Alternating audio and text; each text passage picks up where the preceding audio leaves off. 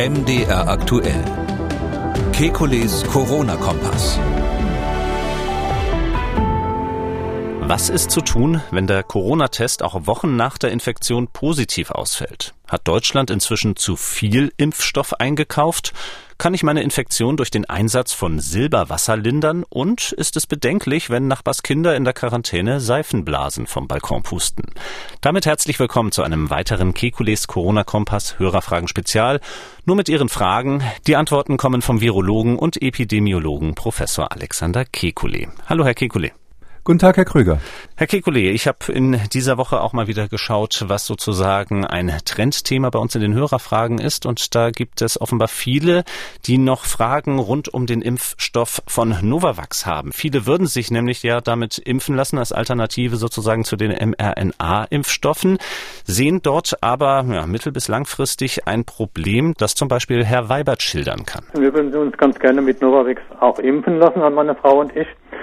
Da ist die Frage, dass die dritte Impfung, die sogenannte Booster-Impfung, dann mit einem mRNA-Impfstoff notwendig wäre, also BioNTech oder so weiter, Moderna und so weiter. Ist das richtig oder kann auch ein Booster mit Novavax erfolgen? Ja, die ähm, Boosterung ist, ähm, sag ich mal, das ist so eine Grauzone. Also schon bei den RNA-Impfstoffen war es ja so, dass man geboostert hat, bevor ganz offiziell da von der EMA, von der Europäischen Arzneimittelagentur, ähm, die, sag ich mal, Erweiterung der Zulassung erteilt wurde. Und man kann jederzeit, jeder Arzt kann das, kann eine Boosterung machen, ähm, aufgrund seiner eigenen Entscheidung. Das ist dann ein Off-Label-Use, wie man dazu sagt. So dass man jetzt nicht Angst haben muss, dass man auf jeden Fall dann nach Monaten, was weiß ich, nach vier bis sechs Monaten, falls man sich dann boostern lässt, tatsächlich einen RNA-Impfstoff nehmen muss, wenn man mit äh, Novavax begonnen hat. Ähm, es ist aber auch parallel natürlich so, ähm, dass wie bei den anderen Impfstoffen auch ähm, in naher Zukunft die Europäische Arzneimittelagentur prüfen wird, ob die Boosterung zugelassen bzw. dann empfohlen wird. Und da muss man sagen, die Daten sind ja eindeutig. Also man hat ja, es gibt eine Studie, die wir hier auch schon besprochen haben, die hat mal ausprobiert, wie das ist, wenn man über Kreuz boostert, also wenn man quasi mit dem einen Impfstoff grundimmunisiert wurde und mit einem anderen dann geboostert wird. Und da ist praktisch in allen Fällen rausgekommen, dass ein Wechsel äh, des Impfstoffs sogar von Vorteil ist, also bessere Wirkung hat, als wenn man den gleichen ein drittes, drittes Mal nimmt. Ähm, deshalb gehe ich ganz fest davon aus, dass die EMA, die Europäische Arzneimittelagentur, ähm, die Boosterung äh, mit Novavax natürlich empfehlen wird und man wird es auch über Kreuz machen können und man wird auch mit dem gleichen Impfstoff nochmal boostern können, weil Novavax war in diesen Untersuchungen, das äh, ist kon mhm. konkret eine britische Studie gewesen, ja schon mit eingeschlossen. Ja, nur der Zeitraum, der genaue Zeitraum ist wahrscheinlich nicht äh, genau abzusehen. Auf den Seiten des Gesundheitsministeriums liest man zum Beispiel den Satz, es ist zu erwarten, dass der Hersteller auch eine Zulassung für eine Anwendung als Boosterimpfung beantragen werden wird. Sprich, es muss erst dieser Antrag kommen, dann von äh, Nuvaxovid, also vom Hersteller von Novavax? Wie gesagt, es ist ein bisschen eine Grauzone bei den Boosterungen. Am Anfang war es so, dass die Europäische Arzneimittelagentur für die mRNA-Impfstoffe die Zulassung ja erteilt hat als Notfallzulassung, vorläufige Zulassung quasi, so wie es bis heute ist. Und ähm, die ähm, nationalen Agenturen, bei uns das Paul-Ehrlich-Institut, haben das dann so interpretiert, dass diese Zulassung auch für die Boosterung gültig ist. Wenn man jetzt so ganz streng wäre, würde man sagen, nein, da ist nur dieses eine Impfschema, was in den Studien sich bewährt hat, zugelassen worden. Aber man hat da so ein bisschen am Anfang fünf gerade sein lassen und das dann später, sage ich mal, regulatorisch nachgeholt, dass das auch formal alles seine Richtigkeit hat. Und hier kommt es ja letztlich auf die Daten an. Und man muss immer überlegen, und das ist wahrscheinlich das Schwierigere. Ähm, man muss immer überlegen, wofür brauche ich jetzt die Boosterung? Wenn ich jetzt als Patient sage und mit meinem, nach dem Gespräch mit meinem Arzt, äh, es ist äh, sinnvoll und richtig und wichtig, äh, mich jetzt boostern zu lassen, ähm, aufgrund meiner eigenen medizinischen Situation, ähm, dann kann der Arzt natürlich ähm, das machen, wie er will. Da gibt es keine formalen Bedenken, weder von der Zeit noch von der Art des Impfstoffs, den er anwendet, äh, solange der Impfstoff überhaupt zugelassen ist, natürlich mal grundsätzlich. Ähm, ein ganz anderes Thema ist die Frage, was der Verordnungsgeber ähm, dazu sagt. Also ähm, dann letztlich ähm, gilt die Boosterung oder gilt der Geboosterte dann nach diesem oder jenem Schema formal als noch geimpft, gilt es, verlängert es sozusagen den Status des Geimpften. Äh, und da muss ich ganz ehrlich sagen, ähm, äh, als Virologe kann man Viren vorhersagen, aber Politiker vorherzusagen ist relativ schwierig, muss man mal sehen, was im Herbst dann so beschlossen wird. Grit Hoffmann hat sehr aufmerksam zugehört in Folge 298. Da ging es um die Studie zur sogenannten Foucault-Sylierung. Und sie hat uns nun wegen eines Details geschrieben. Er geht es nämlich darum, dass Sie ja genau eine Tierart genannt hatten, bei der diese Foucault-Sylierung fehlt, nämlich die Fledermäuse. Und Grit Hoffmann schreibt in ihrer Mail ausführlich darüber, dass sie diese Tiere eigentlich liebt und hat sich sogar zu Hause ein Gewächshaus mit Dachstuhl einrichten lassen, wo eben nicht nur Schwalben oder in ihrem Fall Bachstelzen nisten können, sondern es gebe dort auch zwei Nestvorrichtungen für Fledermäuse. Und nach dieser Folge hat sie sich jetzt besorgt gefragt, sind nun eigentlich alle Fledermäuse potenzielle Überträger des Virus oder hoffentlich nur die chinesischen? Ähm, ja, zu der Fokussierung sage ich jetzt nicht so viel, weil das äh, ja relativ kompliziert ist. Also das ist so eine Art Verstärkung der Antikörper, der auch der Immunantwort und ähm, weil die, die fehlt nicht ganz bei den Fledermäusen, aber ist weniger stark ausgeprägt und dadurch reagiert das Immunsystem nicht so heftig auf ähm, solche Virusinfektionen. Das ist einer der vielen Gründe, gibt noch eine ganze Reihe weiterer. Es ist ein super interessanter Bereich, der, äh, der äh, was der Grund dafür ist, dass die Fledermäuse so viele auch für den Menschen gefährliche Viren haben. Es sind ja auch Ebola-Viren zum Beispiel in Fledermäusen, äh, wahrscheinlich in Fledermäusen ursprünglich ähm, übertragen worden. Klar, die Fledermäuse sind, ähm, sag ich mal, potenzieller Träger eine ganz, in einer ganzen Reihe von neuer Viren. Dazu gehören neue Coronaviren. Wir wissen von den asiatischen, chinesischen Fledermäusen, da gibt es speziell diese Hufeisennasen heißen die. Ähm, da ist es so, dass die eben sehr wahrscheinlich ursprünglich mal einen Vorläufer des jetzigen Pandemievirus SARS-CoV-2 ähm, in sich getragen haben oder vielleicht noch bis heute in sich haben, was dann letztlich die Pandemie über irgendwelche Umwege ausgelöst hat. Ähm, ja, auch europäische Fledermausarten, das sind dann andere Arten, ähm, haben diese Eigenschaft, dass sie besonders gut Viren, sag ich mal, ausbrüten können, die möglicherweise für den Menschen gefährlich sind das äh, ist sozusagen so eine Kombination. Einerseits ist es ja ein Säugetier, hat also insofern ein uns relativ ähnliches Immunsystem, aber eben ganz wichtige Unterschiede aus verschiedenen Gründen. Ähm, das Immunsystem ist bei denen, wird anders aktiviert als bei uns und dadurch sind die sozusagen prädestiniert, eher für uns gefährliche Viren auszubrüten. Ähm, es ist nur so, man hat äh, andere Coronaviren bei europäischen Fledermäusen gefunden. Dieses Coronavirus SARS-CoV-2 wird nicht übertragen, also könnte wahrscheinlich übertragen werden, aber kommt zumindest nicht aus der europäischen Fledermaus. Deshalb würde ich mal sagen, die geliebten Fledermäuse von unserer Hörerin ähm, stellen im Moment überhaupt kein Risiko dar. Also ich kann jetzt nicht dafür garantieren, dass ähm, die nächste ähm, Pandemie ähm, nicht vielleicht doch von europäischen ähm, Fledermäusen dann ausgebrütet wird. Ähm, aber es ist relativ unwahrscheinlich, weil da gehört ja erstens dazu, dass Fledermäuse in wirklich großen Populationen leben müssen, das Virus äh, übertragen müssen, dann braucht man wahrscheinlich einen Zwischenwirt, irgendein Tier und das muss sehr eng mit den Menschen zusammenleben. Und diese Situation, die haben wir eben in Zentralasien, dass eben das Blut von wilden Tieren ähm, dann unmittelbar in Kontakt mit den Menschen kommt, weil man die eben auch fängt und äh, schlachtet und verspeist. Mm, und diese Situation, also diese Rahmenbedingungen haben wir hier einfach nicht. Und das ist wohl der Grund, warum die Pandemie eben in China entstanden ist und nicht bei uns. Also daher unterm Strich keine Angst vor europäischen Fledermäusen. ähm, die tun nichts.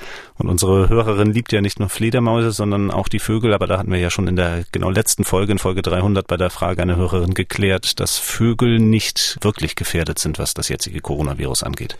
Ja, Vögel gehören auch zu den Tierarten, wo man feststellt, dass dieses SARS-CoV-2 sich kaum vermehrt. Also mhm. das gibt viele Tierarten, Katzen zum Beispiel, wo das hervorragend sich vermehren kann. Es ist auch ein Problem natürlich für zoologische Gärten dann, weil, weil Tiger und ähnliches auch dazu gehören. Aber bei Vögeln ist es bisher so, dass das äh, keine Gefahr ist. Dann hat uns folgende E-Mail erreicht. Den Namen sollen wir bitte nicht nennen. Die lautet folgendermaßen. In letzter Zeit höre ich immer öfter von Berichten, dass es viele Rezidive bei Krebspatienten gibt, die geimpft oder geboostert sind, meistens mit extrem schnell wachsenden Metastasen. Auch in meinem Bekanntenkreis ist das leider mehrfach der Fall. Jeder von ihnen wurde von seinem Arzt nach dem Impfstatus gefragt und einige bekamen dann noch die Antwort, dass dies für die Ärzteschaft ein bekanntes Phänomen sei und man längst wisse, dass es da einen Zusammenhang gäbe. Im Internet findet man natürlich viel zu diesem Thema. Das ist auch ein Paradies für Verschwörungstheoretiker. Trotzdem gebe ich zu, dass ich besorgt bin. Meine Frage ist nun, ob es tatsächlich wissenschaftlich fundierte Studien dazu gibt, ob das Risiko eines Rezidivs nach der Impfung tatsächlich erhöht ist oder ob es es sich dabei nur um Panikmache und Fake News handelt. Also das kann man ganz klar beantworten. Es gibt überhaupt keine Daten, die darauf hindeuten, dass die, das Wiederauftreten von Krebserkrankungen nach der Impfung irgendwie erhöht sei, statistisch die Wahrscheinlichkeit gesteigert sei. Also diese Rezidive sind nicht häufiger. Ähm, klar kann man sich immunologisch irgendwas überlegen. Das Immunsystem hat natürlich die Krebszellen unter Kontrolle. Bei Menschen, die also geheilt sind vom Krebs oder die, die nach einer Chemotherapie oder ähnlichem in einem stabilen Zustand sind. Man könnte sich überlegen, dass diese Irritation des Immunsystems durch die Impfung dazu führt, dass das Immunsystem die Kontrolle über die Krebszellen, die da irgendwo noch vagabundieren, verliert und dadurch es zum Rezidiv kommt. Drum ist jetzt so, sage ich mal, diese, die Tür offen offen für Verschwörungstheoretiker, die auf dieser Basis dann argumentieren. Aber letztlich gelten ja die knallharten Fakten bei sowas. Und da muss man einfach Folgendes sehen. Es ist ja so, dass mit gutem Grund für Krebspatienten ganz, äh, ganz intensiv empfohlen wird, dass sie sich impfen lassen. Insbesondere wenn sie eine, eine Therapie hinter sich haben, sowas wie eine Chemotherapie oder auch aus anderen Gründen einen schweren Tumor haben oder hatten, dann ist ja das Immunsystem in der Regel geschwächt. Und diese immungeschwächten Menschen, das weiß man eben, die haben statistisch gesehen ein höheres Risiko, schwer an Covid zu erkranken. Deshalb wird äh, dringend empfohlen, und das kann ich hier nochmal wiederholen, dass diese Menschen sich unbedingt impfen lassen müssen. Also das Gegenteil sozusagen, nicht Angst vor der Impfung haben, sondern sich impfen lassen, um zu verhindern, dass man an Covid dann schwerst erkrankt oder stirbt. Und äh, weil so viele Krebspatienten natürlich mit dieser Begründung geimpft werden, kann man sich dann ja ganz automatisch vorstellen, gibt es natürlich auch viele, äh, die dann sagen, ja, ich wurde geimpft und ich hatte später ein Rezidiv, also der Krebs ist wieder gekommen. Und es gibt viele, viele, viele Menschen, die einfach Rezidive haben. Und äh, wenn sie praktisch alle Krebspatienten oder fast alle geimpft haben, dann sind natürlich auch viele Geimpfte da, die ähm, ein Rezidiv haben. Das ist aber kein Hinweis auf einen kausalen Zusammenhang. Und das ist auch mehrfach untersucht worden, natürlich, weil man sich die Frage tatsächlich gestellt hat. Aber man kann so grundsätzlich sagen, dass es da keine biologische oder statistische Korrelation gibt bisher. Natürlich gibt es bestimmte Therapien gegen Krebs, zum Beispiel die sogenannten Stammzelltransplantationen oder eine neue Therapie, die KT-Therapie, bei der ganz bestimmte T-Lymphozyten übertragen werden. Ähm, da ist es so, dass ähm, ein Zweck, sage ich mal, der Therapie hier ist, das Immunsystem zu aktivieren gegen die Krebszellen.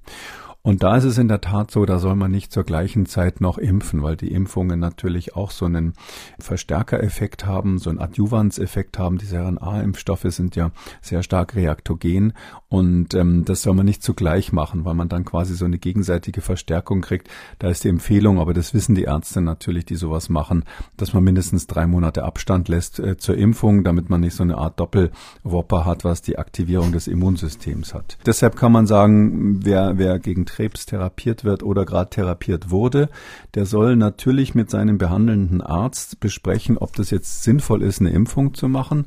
Und das gilt aber ganz grundsätzlich für alle Impfungen, nicht nur für die Covid-Impfungen. Mhm. Wir bleiben beim Thema Impfungen und kommen zum Anruf von Matthias Lohmann. Wie lange sollte man nach einer Corona-Infektion warten, bevor man sich mit FSME nachimpfen lässt? Ist da irgendwie eine bestimmte Zeit einzuhalten oder kann man das auch während der Infektion machen. Ja, die Impfung mit oder vielmehr gegen FSME ist die Frage von Matthias Lohmann. Wie ist Ihre Antwort? Ja, bei äh, jeder Art von Impfung ist es nicht so gut reinzuimpfen, wenn gerade eine aktuelle Infektionskrankheit läuft. Das macht man nicht. Das ist auch bei den Kinderschutzimpfungen so, so dass ich schon empfehlen würde, da einen Abstand zu lassen, also nicht in die um, Covid-Infektion reinzuimpfen. Das kommt natürlich darauf an, wie schwer die Komplikationen waren, wie schwer die Infektion verlaufen ist. Wenn das jetzt so eine, sage ich mal, relativ um, harmlose oder nicht so schwere Omikron-Infektion war, die, die dann völlig um, nach ein paar Tagen Erkältung Erkältungsgefühl und so weiter dann ausgeheilt ist, würde ich sagen, 14 Tage Abstand zu halten bis zur nächsten Impfung ist auf jeden Fall in Ordnung.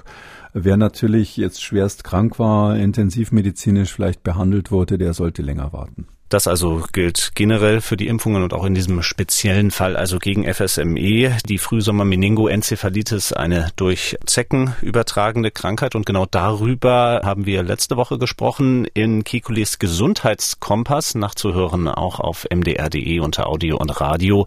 Und die nächste Folge davon gibt es dann am kommenden Donnerstag zu hören.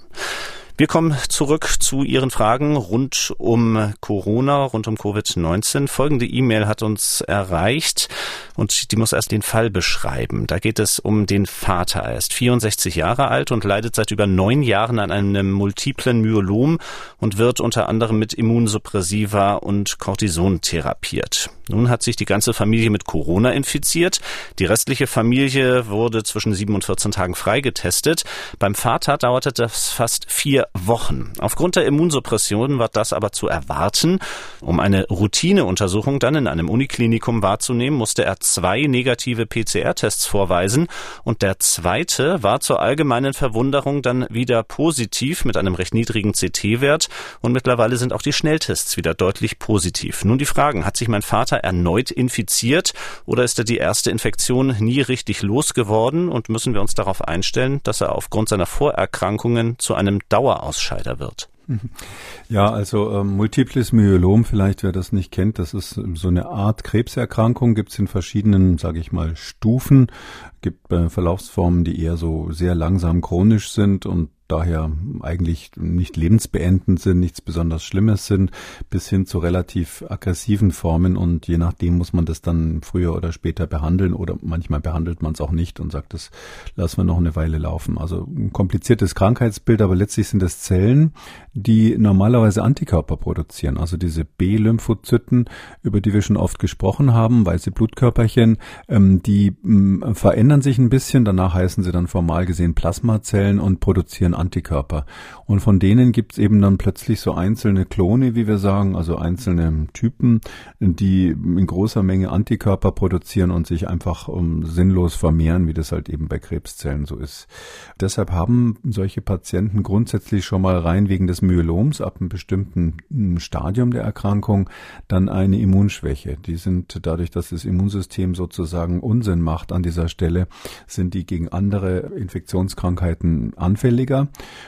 und äh, wenn man jetzt zusätzlich natürlich, weil das nicht anders funktioniert, ähm, Cortison geben muss, also im Rahmen der Chemotherapie quasi Hochdosis Cortison gibt, dann sind die natürlich klassische Kandidaten dafür, dass die Virusausscheidung auch länger dauert. Und da braucht man keine m, anderen Überlegungen, das ist keine Neuinfektion. Also das ist, wäre extrem unwahrscheinlich, wenn sich ähm, da der Patient nochmal infiziert hätte, sondern das ist einfach so, dass das Virus m, bleibt und es viel länger dauert, bis das ausgeschieden wird. Wir haben bis jetzt noch nie gesehen, dass die sozusagen zum Dauerausscheider werden. Das wäre dann der Zustand, wenn jemand das Virus quasi m, chronisch hat ähm, ähm, und, und dann irgendwann meistens auch gar nicht mehr krank ist, aber nur noch Virus produziert. Sowas ist bis jetzt noch nicht veröffentlicht worden. Gibt keinen Fall, wo man das kennt. Und ich nehme dann auch an, dass der Vater unseres Hörers dann auch nicht der erste Fall weltweit sein wird, sondern das Virus wird irgendwann verschwinden. SARS-CoV-2 wird irgendwann nicht mehr nachweisbar sein. Aber da braucht man ziemlich ziemlich viel Geduld. Man muss vielleicht daran erinnern, dass der PCR-Nachweis eines Virus nicht immer bedeutet, dass das Virus noch wirklich vermehrungsfähig ist. Also wenn mhm. jetzt dieser CT-Wert langsam steigt und dann so im Bereich von 27, 28 ist, im Moment war es ja gerade noch 25, dann kann man dann davon ausgehen, dass der Patient auch nicht mehr ansteckend ist. Und genau darum macht sich auch unser Hörer Sorgen, da ja offenbar der Großvater öfter mal die Kinder betreut in dieser Familie. Also eine Reinfektion der beiden Kinder ist demnach unwahrscheinlich. Ja, nachdem die Kinder ähm, ja gerade die Infektion durchgemacht haben, ist meines Erachtens das Ganze äh, ungefährlich. Also man kann auch jetzt den Großvater natürlich mit den Kindern zusammenlassen. Die werden sich jetzt, wenn sie gerade eben Covid hatten, nicht gleich nochmal infizieren, zumal man davon ausgehen muss, dass das ja wirklich die gleiche Variante ist, also wirklich ganz genau der gleiche Sub Typ. Und da werden die Kinder dann weitgehend immun dagegen sein. Peter Görtsches aus Leichlingen hat uns geschrieben, er hat auf tagesschau.de Folgendes gelesen. Nach Angaben des Gesundheitsministeriums hatte Deutschland Anfang April 77 Millionen Dosen Corona-Impfstoff auf Lager und für den Zeitraum zwischen 2021 und 2023 gab und gibt es Bestellungen über insgesamt 677 Millionen Dosen. Mit der angegebenen Menge an Impfdosen könnte man ja die gesamte Bevölkerung Deutschlands achtmal impfen, zumindest einmal. Haben Sie eine Erklärung, wie diese riesige Bestellmenge medizinisch und epidemiologisch begründet wird? Naja, medizinisch und epidemiologisch nicht, sondern das hat ganz praktische und vielleicht auch politische Gründe. Ähm, es ist ja bekannt, dass am Anfang zu wenig Impfstoff da war. Dann wurde, wenn ich mal so sagen darf, wild nachbestellt. Die EU hat auch besonders viel bestellt. Ein weiteres Problem gab es dadurch, dass man viel AstraZeneca bestellt hatte, weil das lange, sage ich mal, auch nicht registriert wurde, dass AstraZeneca ein problematischerer Impfstoff ist im Vergleich zu den mRNA-Impfstoffen, ähm, so dass da natürlich viel liegen geblieben ist, beziehungsweise Bestellungen, die man ausgelöst hatte, dann eben letztlich nicht dazu geführt haben, dass man Impfstoff hatte, den man wirklich verimpft hat. Vor diesem Hintergrund ähm, hat man dann im letzten Jahr ähm, ja in der Größenordnung von 100 Millionen Dosen übergehabt und da hat dann äh, der Bundesgesundheitsminister zunächst mal die Idee gehabt, ähm, dass man die doch einlagern könnte und so eine nationale Impfstoffreserve damit machen könnte, weil man nicht wusste, wohin damit. Ähm, das ist dann daran gescheitert, ähm, dass die Impfstoffe natürlich ein Verfallsdatum haben und man die nicht einfach so einlagern kann. Ähm, zumal wir alle hoffen, dass es eine neue Generation von Impfstoffen demnächst gibt, die natürlich dann äh, besser an die neu aktuellen Varianten angepasst sind, sodass das keinen Sinn hätte, wenn man dann quasi nach drei Jahren irgendeine Reserve aus der Kiste zieht, die gegen Viren wirkt, die gar nicht mehr zirkulieren. Aus diesem Grund hat man dann ähm, die 100 Millionen, das ist ungefähr die Größenordnung, verschenkt international. Da gibt's ja dieses COVAX-Programm, äh, was versucht, ähm, aus den reichen Ländern Impfstoffe an die armen Länder zu geben oder auch Geld quasi zu sammeln, um selbst Impfstoffe zu kaufen. Und da hat man das reingegeben. Jetzt ist aber so, dass COVAX schon seit einiger Zeit ähm, keine Spenden mehr annimmt. Ähm, und zwar ähm, deshalb, weil erstens natürlich die Welle irgendwie durchgelaufen ist. Ähm, Omikron wird ja auch weltweit als, als nicht als wahnsinnig großes Gesundheitsproblem erkannt, ist natürlich in den weniger entwickelten Ländern mit schlechterem Gesundheitssystem noch viel dramatischer durchgelaufen als bei uns. Die haben sich einfach infiziert, immunisiert und fertig. Ähm, da hat jetzt keiner Interesse an, einer, an einem Impfstoff. Zweitens, weil diese RNA-Impfstoffe natürlich von der Logistik ähm, extrem viel, sage ich mal, Aufwand erfordern. Das, die müssen ja gekühlt werden auf minus 70, mhm. minus 80 Grad. Die sind nur nach dem Auftauen nur wenige Stunden verwendbar. Das ist ja ein, ein Aufwand, den kann jetzt, was weiß ich, in Afrika oder in Südamerika nicht jedes Land leisten. Ähm, und dann ist es so, muss man auch fairerweise sagen, dass die Bevölkerungen, ähm, gerade auch in Ländern, die jetzt noch nicht so gut durchimmunisiert sind, einfach ähm, so ähnlich wie bei uns sagen, nee, ich will mich jetzt nicht mehr impfen lassen, ich brauche das nicht mehr, ist doch irgendwie vorbei. Und das ist der Grund, warum wir einfach jetzt einen Überhang in Deutschland haben. Ich würde mal sagen, besser zu viel als zu wenig. Das ist vielleicht ein bisschen, sage ich mal, äh, lakonisch an der Stelle, aber es ist doch letztlich so, ähm, wir haben hier ähm, äh, wirklich einen nationalen Notfall. Und wenn ich mir einfach vorstelle, so eine Regierung, äh, die sich dann vorhalten lassen muss, dass sie zu wenig Impfstoff in einem Land wie Deutschland zur Verfügung hat, die hat natürlich berechtigtermaßen dann Kritik einzustecken. Die Alternative ist eben halt zu viel zu bestellen. Bei uns wird ja auch weniger geimpft, als man sich das gewünscht hat.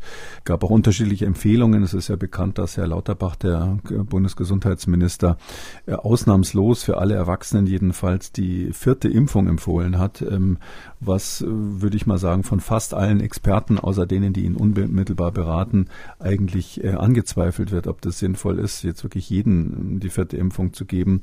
Und da sehen Sie schon, da gibt es einfach mhm. unterschiedliche Kalkulationen und mein Gott, jetzt haben wir eben zu viel. Ich finde, sowas kommt vor.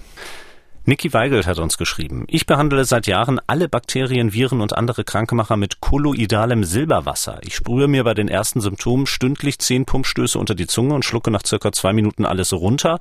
Bei Halsschmerzen sprühe ich zusätzlich in den Rachen und bei Schnupfen mit drei Stößen in jedes Nasenloch. Ich bin dadurch immer sehr schnell gesundet, ohne größere Ausbrüche. Wie stehen Sie zu so einer Behandlung im Hinblick auf eine Corona-Erkrankung? Äh, da gibt es nur ein Wort, was man da äh, anzweifeln muss, das ist das Wort dadurch. Ähm, natürlich wird man wieder gesund bei allen möglichen Schnupfen, Halsweh und sonst was. Wenn jemand, was weiß ich, äh, sich dann immer am linken Ohrläppchen zieht, und danach wieder gesund wird, wird er wahrscheinlich nicht sagen, dadurch bin ich gesund geworden.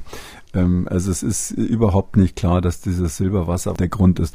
Es ist bekannt, dass Silber, kolloidales Silber oder man nimmt sogar inzwischen Nanopartikel Silber, also wirklich in feinsten Partikeln verteiltes Silber, dass das ähm, desinfiziert. Das ist eine ganz alte hm, Geschichte. Also man hat das auch früher benutzt, ähm, um Wasser zu desinfizieren und ähnliches. Früher hat man dann auch den Silberlöffel irgendwie in, in, in, im Wasser stehen lassen, damit da keine Keime reinkommen und ähnliches. Ähm, das liegt daran, dass die Silberionen, also Ag Plus Ionen, für die, die noch irgendwie in der Schule sich an die Chemie erinnern, ähm, die sind eben so, dass die alle möglichen Enzyme kaputt machen ähm, äh, und deshalb insbesondere in Bakterien dazu führen, dass die also dann äh, in, inaktiviert werden. Es wirkt nicht sehr schnell, aber nach einer Weile werden die inaktiviert und es ist auch bekannt, dass man zum Beispiel Oberflächen, die man versilbert hat, dass die, dass da Bakterien weniger gut drauf wachsen.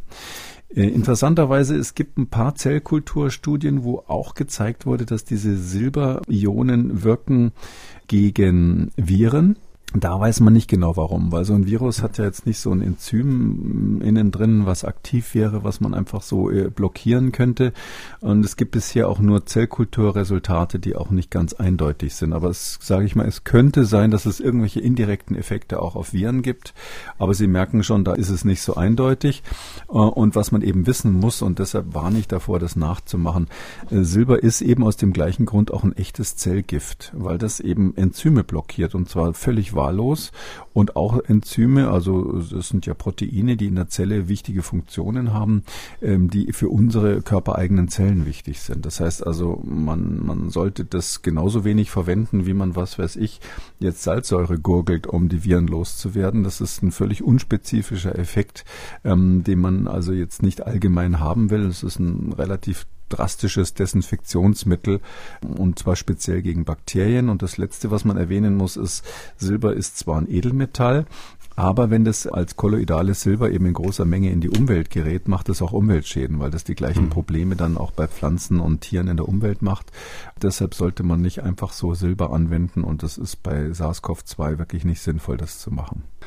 In einer der letzten Hörerfragen-Folgen, da ging es um den richtigen Abstand zwischen der Corona-Impfung und einer Operation und das hat Jeannette Nui auf folgende Frage gebracht. Ich habe die umgekehrte Frage, denn im letzten Quartal 21 habe ich mich infiziert mit der Delta-Variante und zwar zwei Wochen war das nach einer Operation. Ich bin äh, etwas krank geworden und habe mich doch gefragt, hätte möglicherweise die Infektion einen etwas schwächeren Verlauf genommen, wenn ich nicht geschwächt gewesen wäre durch die Operation.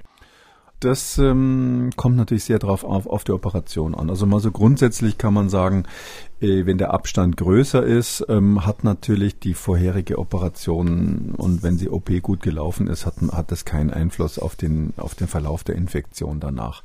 Aber wenn der Abstand kurz ist, jetzt habe ich so verstanden, nach zwei Wochen, das ist schon mhm. relativ nah dran. Und wenn die Operation belastend war, auch manchmal klein, scheinbar kleine OPs, ähm, die äh, belasten das Immunsystem insbesondere ganz enorm. Also man kann viele Parameter, die wir so messen im Blut, also so Blutwerte, ähm, wo wir wissen, die sind zum Beispiel erhöht bei Infektionen, um das, da wissen wir, dass die auch nach einer Operation erhöht sind. Drum fragen auch Ärzte, wenn sie so Infektionswerte feststellen wollen, wollen, fragen die immer mal, äh, sind sie kürzlich operiert worden? Ähm, man kann solche Werte zum Teil auch hochtreiben, indem man zu viel Sport macht oder ähnliches. Aber Operationen sind so ein typisches äh, Ding, wo also einfach die Wundheilung ganz viele Mechanismen aktiviert, die so ähnlich sind wie bei einer Infektion. Und deshalb ist natürlich so, wenn man dann sowieso schon eben ausgelaugt ist sozusagen von der OP und dann kommt dieses SARS-CoV-2 hinterher, dann kann schon sein, dass der Verlauf unangenehmer wird. Insbesondere, wenn man natürlich jetzt eine belastende Operation hatte, vielleicht auf der Intensivstation war. Und ein Sonderfall sind natürlich solche Operationen, ich nehme aber an, dass das hier nicht so war, bei denen man äh, Medikamente bekommt, die das Immunsystem unterdrücken. Das gibt's ja auch. Also wenn Sie zum Beispiel eine Transplantation haben, ja, äh, dann, dann ist es ja so, dass man hinterher Medikamente bekommt, die das Immunsystem beeinflussen. Gibt sogar Op Operationen, die unmittelbar die Immunorgane betreffen. Also manch, mancher muss die, sich die Milz rausnehmen lassen. Und ähm, sowas zum Beispiel hat natürlich Auswirkungen auf die Immunantwort, weil die Milz ein wichtiges Organ im Immunsystem ist. Und ähm, das wären so die Spezialfälle, wo tatsächlich die OP einen direkten Einfluss hat auf den Verlauf von Krankheiten später. Aber wie gesagt, wenn das eine Weile her ist und wenn die Operation, sage ich mal, bland verlaufen ist, keine Komplikationen, dann sage ich mal so vier Wochen später oder so hat es keinen Einfluss mehr auf den Verlauf von Covid. Kommen wir zur letzten Frage für heute. Frau oder Herr Burkhardt hat geschrieben, eine nicht ganz ernst gemeinte, aber wegen dem Sommerwetter doch akute Frage. Wenn mein Nachbar mit einer Covid-Infektion Seifenblasen pustet, besteht darin eine Übertragungsmöglichkeit, wenn diese bei mir platzen? Zunächst einmal möchte ich noch den Nachbarn verteidigen. Wenn man mit Kindern in Quarantäne war in einer Stadt, wo man weiß, Seifenblasen gehören zur Krisenausrüstung unbedingt dazu, um wenigstens einmal kurz rauszukommen. Trotzdem die Frage natürlich legitim. die Frage ist toll toll, ja. Also, wie soll ich beantworten? Also im Prinzip ja. Also wie Radio Erivan gesagt hat, die Frage, besteht eine Übertragungsmöglichkeit? Im Prinzip ja. So eine Seifenblase, da bläst man ja die Luft rein, die man ausatmet. Ähm, und in dieser Ausatmenluft sind bei einem, jetzt sage ich mal, akut schwer an Covid erkrankten Menschen oder einfach starken Ausscheider sind natürlich die Viren drin. Und wenn die Seifenblase dann irgendwann mal platzt, dann wird, werden die Viren wieder freigesetzt und die können auf diese Weise sozusagen in der konzentrierten Form, in der man sie ausgeatmet hat, natürlich zu dem anderen rübergetragen werden. Das wäre ja normalerweise nicht so, weil sonst haben sie immer einen Verdünnungseffekt auf die Distanz, aber durch dieses Paket, was da transportiert wird in der Blase, ist dieser Verdünnungseffekt eben weg und ja, wenn der, wenn die Seifenblase dann an der Nase des eigenen Kindes zerplatzt, dann kann es sein, dass es zu einer Infektion kommt. Ähm, Seifenblasen platzen ja immer irgendwann. Übrigens deshalb, ähm, falls für die, die das noch nicht wissen, mh, weil das Wasser verdunstet. Also diese Feuchtigkeit der Blasenschicht, die außenrum ist, die ist ja super dünn und dadurch verdunstet das Wasser und irgendwann äh, ist es so dünn, dass es eben aus dem Grund platzt. Noch außerdem äh, sinkt das Wasser natürlich auch mit der Schwerkraft nach unten. Man sieht es auch bei so Seifenblasen nach einer Weile, dass die dann oft unten so einen Tropfen dranhängen haben und dadurch wird die Blase oben immer dünner, immer dünner und platzt zum Glück dann von selber. Aber klar, wenn die natürlich erst vor der eigenen Nase platzt, ähm, dann ähm, kann es zu einer Infektion kommen. Andererseits vielleicht, ähm, wenn man jetzt wirklich diesen Fall noch analysiert, ähm, es ist so, ähm, das, das äh, SARS-CoV-2-Virus hat ja selber äh, so eine Fetthülle außenrum, also eine Virushülle, äh, und die geht sofort kaputt im Kontakt mit Seifenlösung. Ähm, das ist ähm, quasi so ähnlich wie die Fettaugen, wenn man abspült, dann hat man ja manchmal so ein bisschen Fett in, im, im Waschbecken schwimmen und das kennt ja jeder, wenn man dann ähm, die, das Spülmittel reingibt, dann ist schlagartig sind diese Fettschichten weg, weil sich das eben auflöst da drinnen und das gleiche passiert mit dieser äußeren Virushülle, das heißt mit dem im Kontakt mit der Seifenlösung wird die äh, wird das Virus schlagartig inaktiviert und deshalb gibt es auch den zweiten Effekt. Man muss sich das ja so vorstellen, man bläst in diese Seifenblase rein. In der Seifenblase Seifenblase gibt es erhebliche turbulente Strömungen, also Verwirbelungen, wenn man da reingeblasen hat. Die Luft dreht sich quasi noch eine ganze Weile weiter in dieser Blase und dabei kommt natürlich dann früher oder später das Virus in Kontakt mit der äußeren Seifenschicht und wird in dem Moment inaktiviert. Das heißt, je älter die Seifenblase ist, desto weniger Virus ist drinnen und je kleiner sie ist, desto weniger Virus ist drinnen, weil in der kleinen Blase die Wahrscheinlichkeit mit der Außenwand in Kontakt zu kommen für jeden, für jede Luftstelle sozusagen größer ist. Also im Prinzip besteht die Gefahr, aber wenn die äh, Blase länger geflogen ist und kleiner ist, dann ist das Risiko relativ gering. Also Vorsicht vor den frischen großen Seifenblasen. Mhm. Das war Ausgabe 301 Kekules Corona-Kompass Spezial. Nur mit Hörerfragen. Vielen Dank, Herr Kekule. Wir hören uns dann am kommenden Dienstag wieder. Bis dahin. Tschüss. Bis dann, Herr Krüger. Tschüss. Sie haben auch eine Frage? Dann schreiben Sie uns. Die Adresse lautet mdraktuell-podcast.mdr.de oder rufen Sie uns an kostenlos unter 0800 322 00. Alle Spezialfolgen und alle Ausgaben Kekules Corona-Kompass gibt es zum Nachhören unter Audio und Radio auf mdr.de, in der ARD-Audiothek bei YouTube und überall, wo es Podcasts gibt. Und die kompletten Sendungen zum Nachlesen finden Sie unter Audio und Radio auf mdr.de. MDR aktuell. Kekules Corona-Kompass.